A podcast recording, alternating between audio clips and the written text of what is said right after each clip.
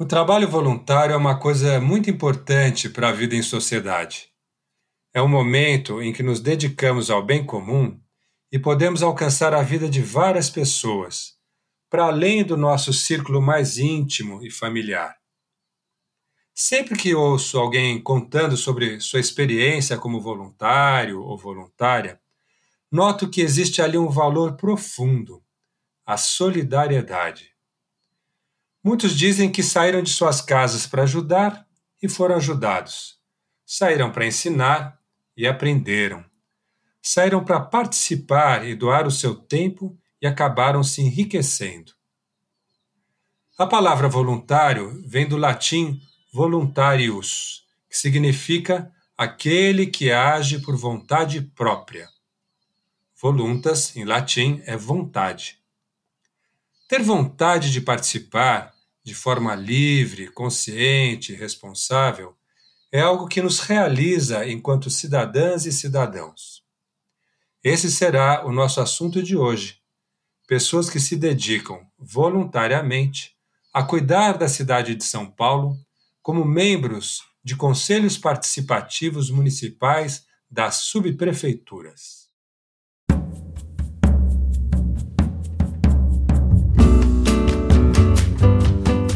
Eu sou José Mário Brasiliense e este é o quarto episódio da segunda temporada do Bem Comum, o podcast da Oficina Municipal realizado em parceria com a Fundação Konrad Adenauer, que te dá ferramentas para construir um pensamento crítico sobre a vida em sociedade. Hoje estamos aqui com a Carolina Borges, que atua como conselheira em três conselhos da cidade Primeiro, no conselho da escola pública da sua filha. Depois, no conselho de alimentação escolar da cidade. E também no conselho participativo municipal da Vila Mariana. Tudo bem, Carolina? Obrigado por atender ao nosso convite. Oi, tudo bem? Estou feliz por estar aqui contando sobre o meu trabalho voluntário que eu faço com muito amor e dedicação. Obrigada pela oportunidade. Obrigado a você. Estamos também com o professor Carlos Loyola, que é sociólogo, mestre em História da Ciência, que também é membro de um conselho participativo municipal, no seu caso, em Mboi Mirim. Tudo bem, Carlos? Agradeço também pela sua disponibilidade de estar com a gente.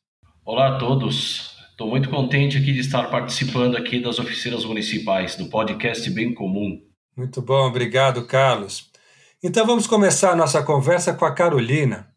Aqui eu gostaria de perguntar como é possível construir uma cidade mais acolhedora para as mães, para as crianças, por meio da participação em espaços sociais e políticos, como um conselho de escola, um conselho de alimentação escolar e especialmente o conselho participativo municipal. Conta um pouquinho para nós, então, Carolina, dessa sua experiência e, se puder, nos conte um pouco mais sobre as semelhanças, as diferenças entre essas instâncias participativas que você conhece bem por dentro. É, hoje em dia, né, quem toma as decisões políticas geralmente são homens brancos que têm um alto poder financeiro, né?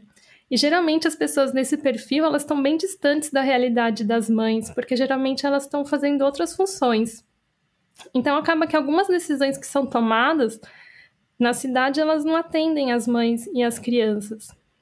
Sobre as diferenças e semelhanças né, desses conselhos todos, no conselho da escola, ele é um conselho bem pequeno, então as mães e as crianças podem decidir como o dinheiro público que, que a escola recebe, tanto do Estado como da prefeitura, pode ser utilizado. Então, pode escolher se vão comprar brinquedos de madeira, se vai pintar a escola, que tipos de livros serão comprados. No conselho participativo, a gente pode, por exemplo, apontar praças que precisam de reformas e quando chegar alguma verba pública, já tem uma ideia de que necessidade aquelas pessoas daquela região estão precisando. E o Conselho de Alimentação Escolar ele fala sobre a alimentação de toda a cidade. É, cuida de uma verba federal que as escolas recebem e tem que garantir que essa verba ela é usada na alimentação. Então essa é a função do Conselho de Alimentação Escolar. Então, eles têm semelhanças sobre a utilização do dinheiro público e diferenças sobre como que quem faz parte desses conselhos que escolhem como que o dinheiro público vai ser utilizado. Muito bom. É, agradeço a sua resposta e esse comparativo são muito complementares, né? São muito integrados. A gente começa a perceber que há uma integração entre conselhos, entre as causas. Eu queria também ouvir do Carlos Loyola como é que você, como professor, inclusive com uma visão diferenciada da educação, você que é especialista em ecoterapia, é licenciado em pedagogia Waldorf, como é que você vê se existe um aspecto pedagógico nos conselhos participativos municipais? Você acha, Carlos, que a gente podia dizer que eles são uma espécie de escola de democracia? Olha, com certeza. Eu, desde quando comecei a lecionar, concursado no Centro Paula Souza, inicialmente na Faculdade de Tecnologia da Zona Sul e depois na Escola Técnica da Zona Sul, eu batalhei muito para a introdução da sociologia no ensino médio. Então, eu estive junto com uh, o pessoal da filosofia e da sociologia quando da implementação dessas duas disciplinas do ensino médio.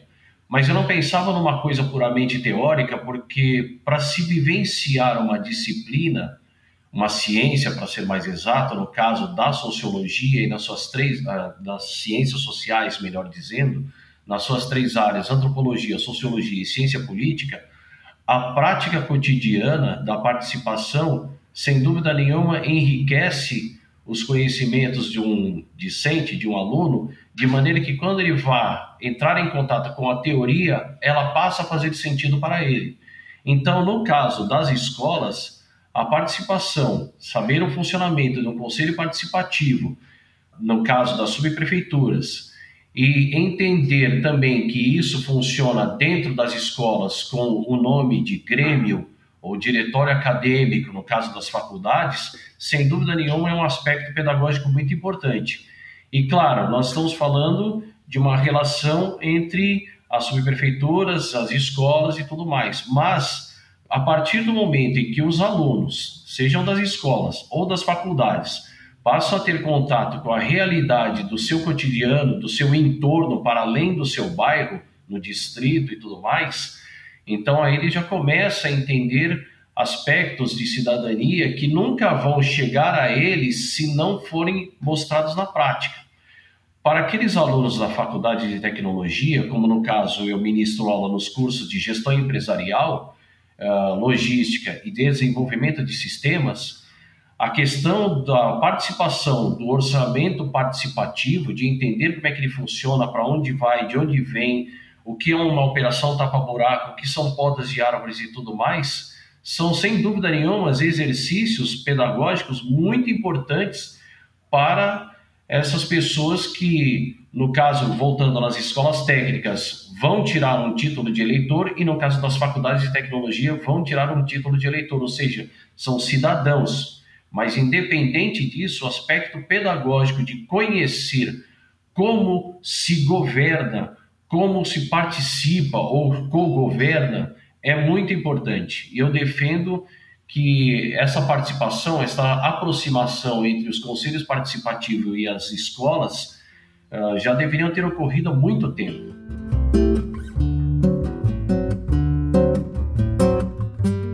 Muito legal essa integração entre escolas, cursos técnicos com os conselhos, motivando cidadãos e cidadãs a uma participação mais efetiva, mais consciente. Vou voltar agora para a Carolina, que já contou um pouco sobre a sua participação nos três conselhos, que lidam com temas diferentes, e queria te perguntar um pouquinho se você vê complementariedade entre as políticas públicas, né? Na região onde você mora, aí na Vila Mariana, e a gente sabe que tem a famosa visão intersetorial, quando saúde, educação, assistência se integram. Você acha, Carolina, que é mais fácil ter uma visão de conjunto das políticas no nível do bairro ou na sua prefeitura, onde você está mais perto das políticas públicas? Sim, eu tenho essa visão que é mais fácil quando o território né, é menor envolve menos pessoas. Né?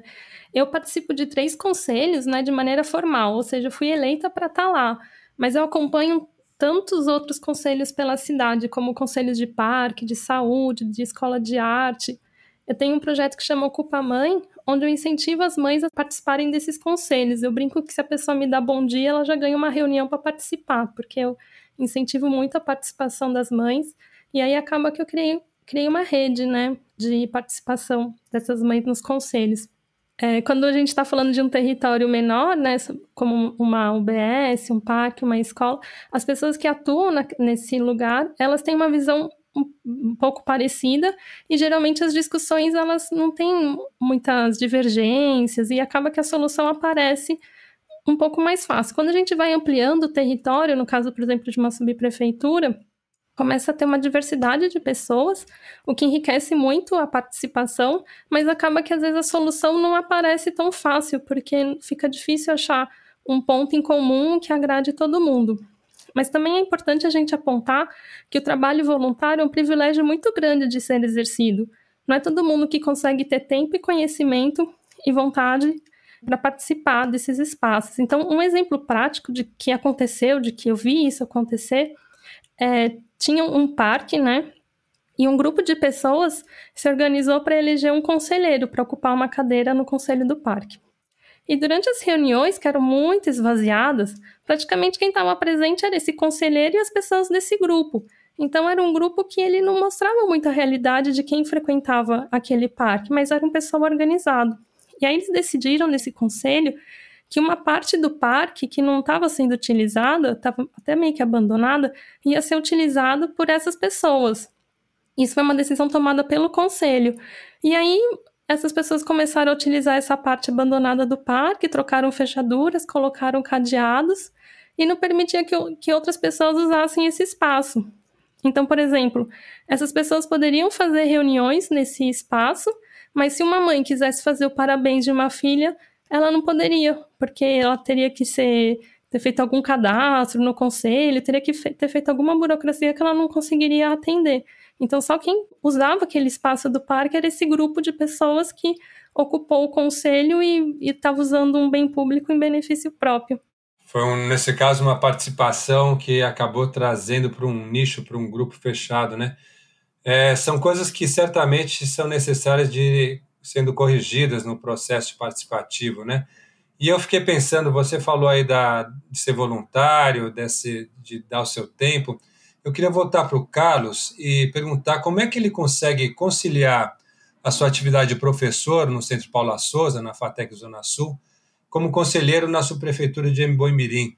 E você acredita, Carlos, que qualquer pessoa pode participar?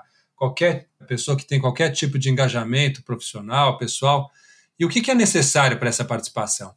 Bom, eu vou começar de trás para frente, né? Porque aí fica mais, mais lógico no caso. Qualquer pessoa pode participar do conselho participativo. Inclusive, semana passada, eu fui perguntado por uma moradora do bairro, lá no Riviera Paulista, onde eu moro, se estrangeiro pode, inclusive, ser eleito, votar e ser eleito, votar e ser votado. Eu disse que sim, né?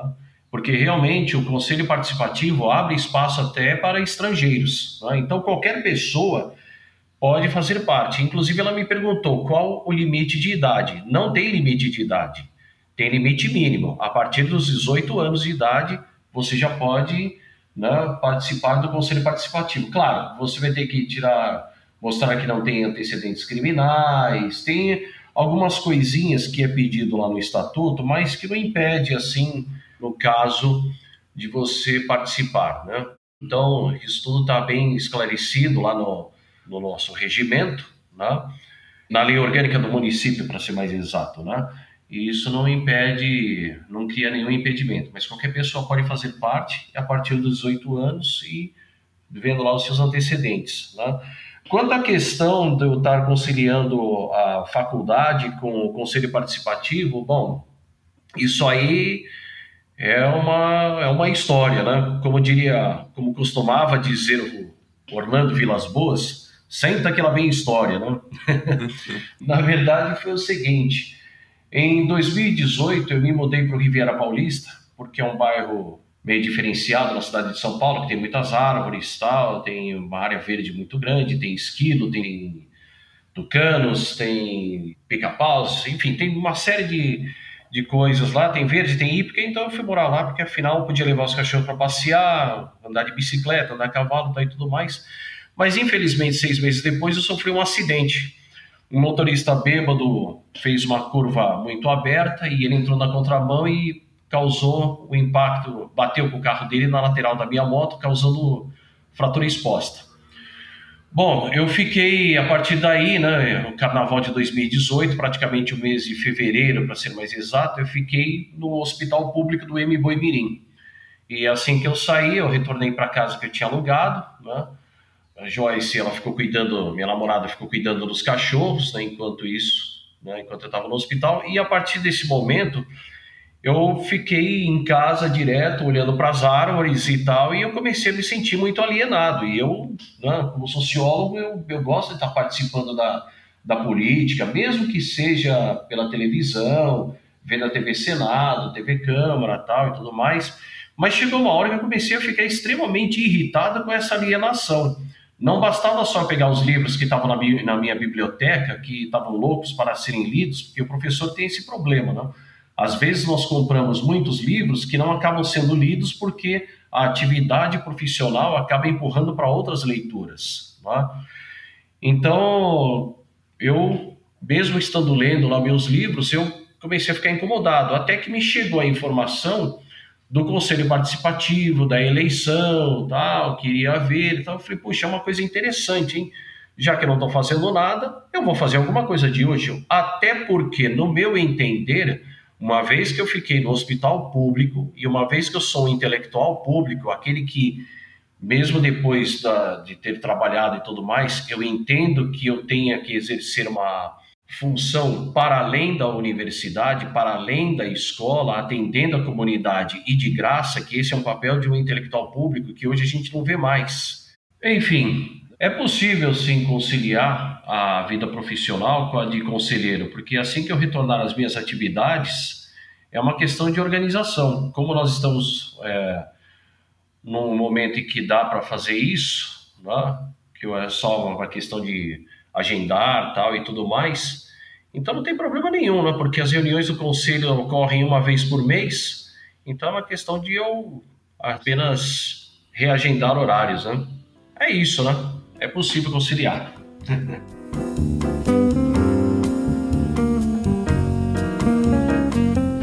Muito bom. Inspirados pela essa palavra de conciliação de atividade profissional e, e voluntariado no conselho, vamos caminhar agora para o encerramento. Eu gostaria que cada um de vocês, Carlos e Carol, falasse um pouquinho, uh, uma ideia motivadora para as pessoas se engajarem nos temas do seu bairro, da sua prefeitura, para concluir já esse nosso episódio. Vamos começar com você, Carlos. O que, que você, uma palavra breve para motivar as pessoas a participarem? Olha, acreditar, porque a política ela não é politicagem. A política é uma arte, a arte de governar a polis, que é a cidade, com os poli, muitos, né? E sendo uma arte, a participação no conselho participativo faz com que a própria pessoa descubra como se descubra não apenas como líder comunitário, mas muito mais do que isso. Né? Então é uma coisa que eu já digo que tem que começar já nas escolas, né? porque aí conforme vai a, a, coisa vai andando, vai acontecendo, toma-se gosto pela coisa. Né? Muito bom. Carol, você uma palavra motivadora para a participação, especialmente para as mulheres, para os jovens? O que, que você diria? Na, na minha opinião, assim, é importante que as pessoas que participam dos conselhos elas tenham algum tipo de incentivo.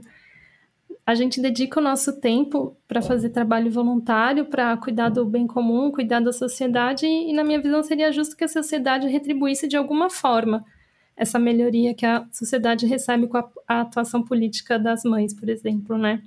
E é muito difícil eu pedir para uma mãe desempregada em situação de violência doméstica que precisa acompanhar as tarefas das crianças, que precisa fazer as tarefas de casa, que além de tudo isso ela participe da política. É, é, é muito complicado. A política devia servir essa mulher para que ela pudesse ter uma carga menor e tivesse mais tempo para fazer política, mas infelizmente a realidade está cada vez mais distante disso, né? E a mesma coisa para os jovens, principalmente os jovens que moram em regiões periféricas, né? Eles precisam trabalhar, precisam estudar, eles ficam muito tempo no deslocamento, né? Então, como esperar que eles, além de tudo isso, atuem politicamente, né?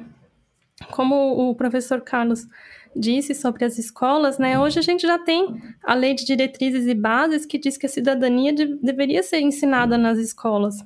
A gente tem uma pesquisa da Rede Nossa São Paulo que fala que 7% das pessoas entrevistadas conhecem o conselho participativo. Então, assim, não está tendo cidadania nas escolas. Eu gosto muito de participar e é algo que, eu, que faz sentido para mim, né? Por isso que eu criei Ocupa Mãe, por isso que eu sigo com essa participação. Mas é difícil, assim, cobrar ou falar algo que motive as pessoas a participarem sem ser esse amor pelo por criar um bem comum e criar uma sociedade mais justa mesmo. Gostei da conversa, muito interessante e motivadora sobre a participação dos cidadãos e das cidadãs nos conselhos municipais. Eu creio que esse encontro se integra muito bem aos três temas anteriores dessa segunda temporada, onde a gente falou sobre consórcios intermunicipais, falamos dos 100 primeiros dias da gestão municipal e dos desafios atuais de um prefeito. Concluo e agradeço, Carolina Borges, muito obrigado pela sua participação. Agradeço o espaço. Quem quiser saber mais da minha atuação, o site é ocupamãe.com. Tem os links lá das redes sociais e meu contato. Carlos Loyola, muito obrigado também a você. Eu que agradeço. Estamos aí, para o que der e vier. E obrigado a você, ouvinte aqui do Bem Comum, pela companhia de sempre. Para me encontrar nas redes sociais, você já sabe. É só procurar por Oficina Municipal tanto no Instagram como no Facebook. Em 15 dias, nos vemos novamente por aqui com mais um episódio desta segunda temporada do Bem Comum, com um tema muito especial. Um grande abraço!